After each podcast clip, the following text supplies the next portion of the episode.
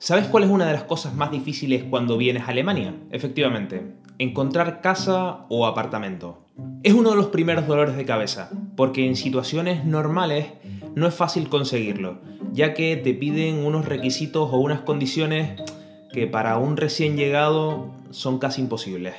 Y quizás te preguntarás, Leo, ¿cómo hiciste tú para encontrar tu primer piso? ¿Cuánto pagaste? ¿Cómo fue la experiencia o cuáles fueron tus primeras impresiones? Esta historia es bastante interesante. Perturbadora, diría yo. Y lo mejor de todo es que creo que tengo fotos y vídeos de ese momento. Como habrás leído en el título del vídeo, te voy a contar la historia de mi primer apartamento de 25 metros cuadrados aquí en Alemania. Corría el año 1814, no, es broma, broma. Te pongo un poco en contexto.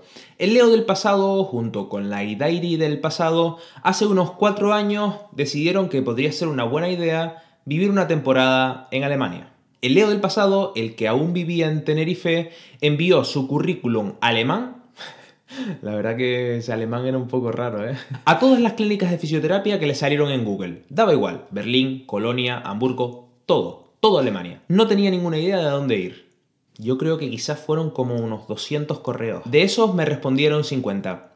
Y me dijeron que no, que mi alemán era bastante pobre. Pero de todos esos, uno me dijo que sí. ¿Y adivinen qué? En español.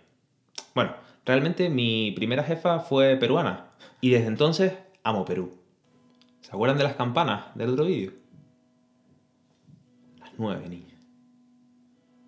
Ah, esperemos. Esperando, esperando. Empezamos a whatsappear y yo súper nervioso y con mil dudas como probablemente muchos de ustedes las tendrán. Y ella siempre me decía lo mismo. Leo, encontrar piso es bastante difícil. Y yo, vale, a ver, voy a llegar a Alemania en unos seis meses aproximadamente. Tengo tiempo. Mal, Leo, mal. Siempre lo mismo, tío. Siempre dejando todo para última hora. Es que no aprendes, chicos. Es que no aprendes. No aprendes. Anyway, el tema es que yo intentaba buscar piso desde Tenerife por internet. Enviaba correos, eh, preguntaba en todas las inmobiliarias y todos me respondían lo mismo. O que el piso ya no estaba disponible, o que las condiciones que yo llevaba, por ejemplo, mi contrato de trabajo no era suficiente para alquilar ese piso, o la otra opción que me decía, vale, sí, eh, vamos a hacer una cita el lunes, ¿quieres venir? Claro, el lunes, y yo iba a Alemania dentro de seis meses. Vamos, un lío. El tema es que se acercaba el día en el que volaba a Alemania, y yo no tenía piso. Ella por su parte también me estaba ayudando a buscar piso, preguntando en la clínica y buscando por internet, pero aún así no encontrábamos nada. Sabíamos que era difícil, pero no imposible. ¿Alguna vez han tenido la sensación de que tienen un problema o una cuestión delante de ustedes eh, que es de vida o muerte, pero que ustedes saben que va a salir bien? Pues esa sensación la tenía yo. Fue algo súper raro. Era en plan, vale, si no encuentro ningún piso me quedo tirado en la calle. Pero yo sabía que lo iba a encontrar. La cosa súper rara. Miren, tenemos un árbol aquí al lado de casa y a veces hay ardillas saltando de un lado para otro. A ver si la ven. Ahí, ahí, la ven ahí. ¡Ay, ay, ay, ay! Que parece un gato. ¡Ay, te vi! ¡Te vi! ¡Eh! ¡Te cogí! bueno, el tema es que cojo el avión y llego a Alemania a las 11 de la noche. Yo había volado solo y Dairi volaría unos días después por tema de trabajo. Así que lo que hice fue que reservé una noche en un albergue en Stuttgart, un albergue de estudiantes. Ustedes pónganse en situación. Llego solo de noche a una ciudad que no conozco totalmente oscura porque Stuttgart tampoco es una ciudad eh, que tenga muchas luces y buscando en Google Maps dónde estaba ese albergue, arrastrando una maletita pequeña y decía, vale Leo, aquí empieza la aventura, ¿vale? Tú relájate, pero aquí empieza la aventura. Lo único que tenía seguro era una noche en un albergue y a la mañana siguiente una cita con mi nueva jefa. A eso habíamos venido, ¿no? De aventura. Pues toma aventura. Madre mía. Bueno, que a la mañana siguiente cojo el tren y conozco a la que durante los próximos dos años sería mi jefa. Lo primero que me dice es, hola, yo soy tal, yo soy Leo, tal, nos presentamos y luego me dice, Leo, antes de ver nada, antes de ver el pueblo, antes de ver la clínica, antes de hacer ningún tipo de papeleo, hay un posible piso o apartamento de una paciente. Y ahí fue como que se encendió una lucecita y dije, venga, vamos vamos, vamos para allá. Ahora lo pienso y me río porque esa situación fue súper graciosa Y algunos de ustedes que han venido a Alemania seguramente me entenderán. Imagínense en dirección a ese piso y yo... Eh, ¿Ustedes han visto la escena del príncipe de Bel Pues yo era así, mirando por la ventana. Todo era nuevo y lo miraba todo como diciendo, Dios, pero ¿qué mundo es este? Rollo, mm, las papeleras, eh, las esquinas, las casas. era todo súper gracioso. Bueno, llegamos al piso. Realmente era una casa. Realmente era esta casa. Una casa típica alemana, con su tejadito, con su jardincito, con sus arbolitos, con su verja de madera. Todo muy alemán. Entramos y nos recibe una señora de 70 años.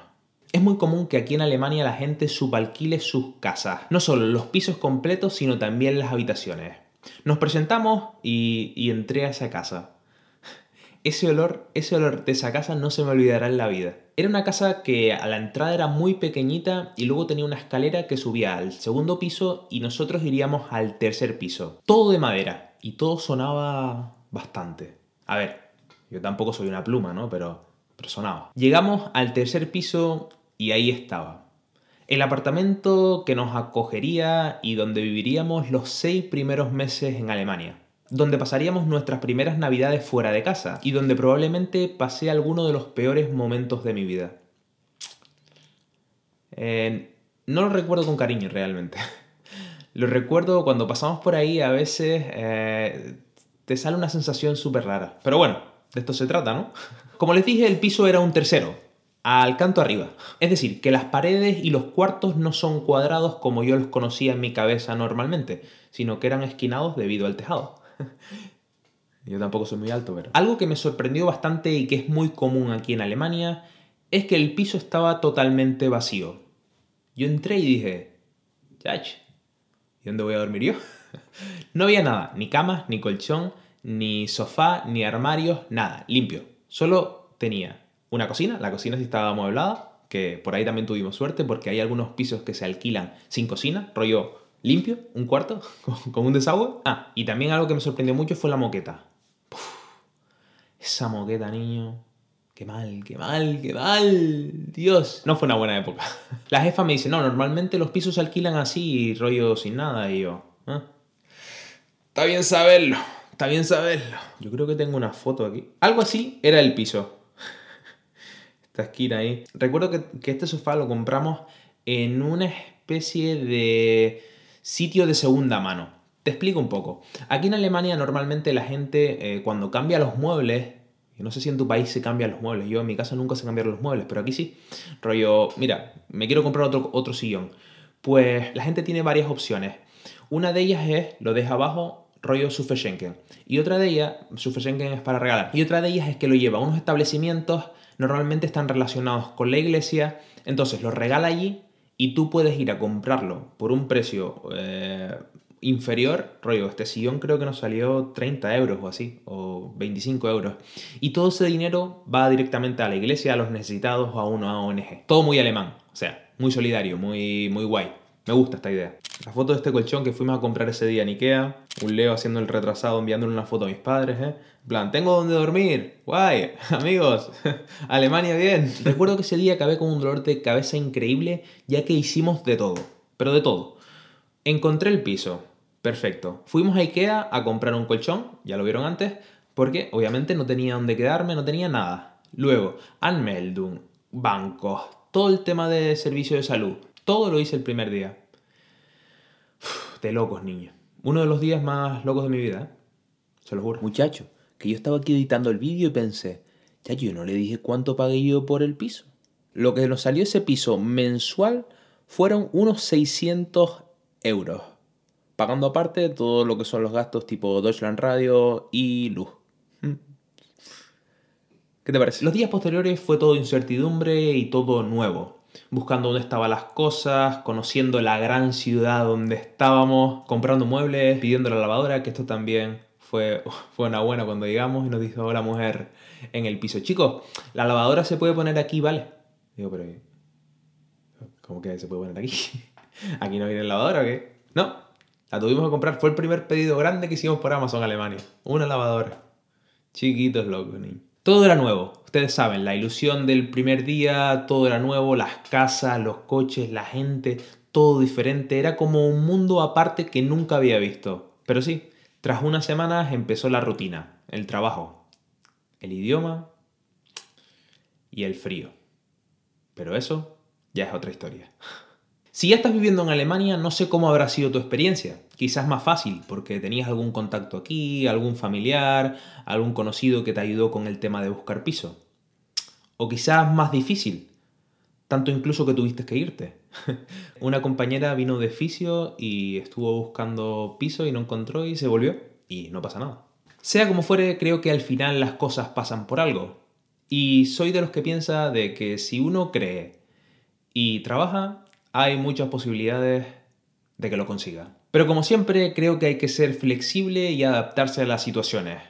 Como aquella vez que trabajé en Subway durante un... Amiguito, espero que te haya gustado el podcast y ya sabes que le puedes dejar una reseña o un like que no cuesta nada y que ayuda bastante.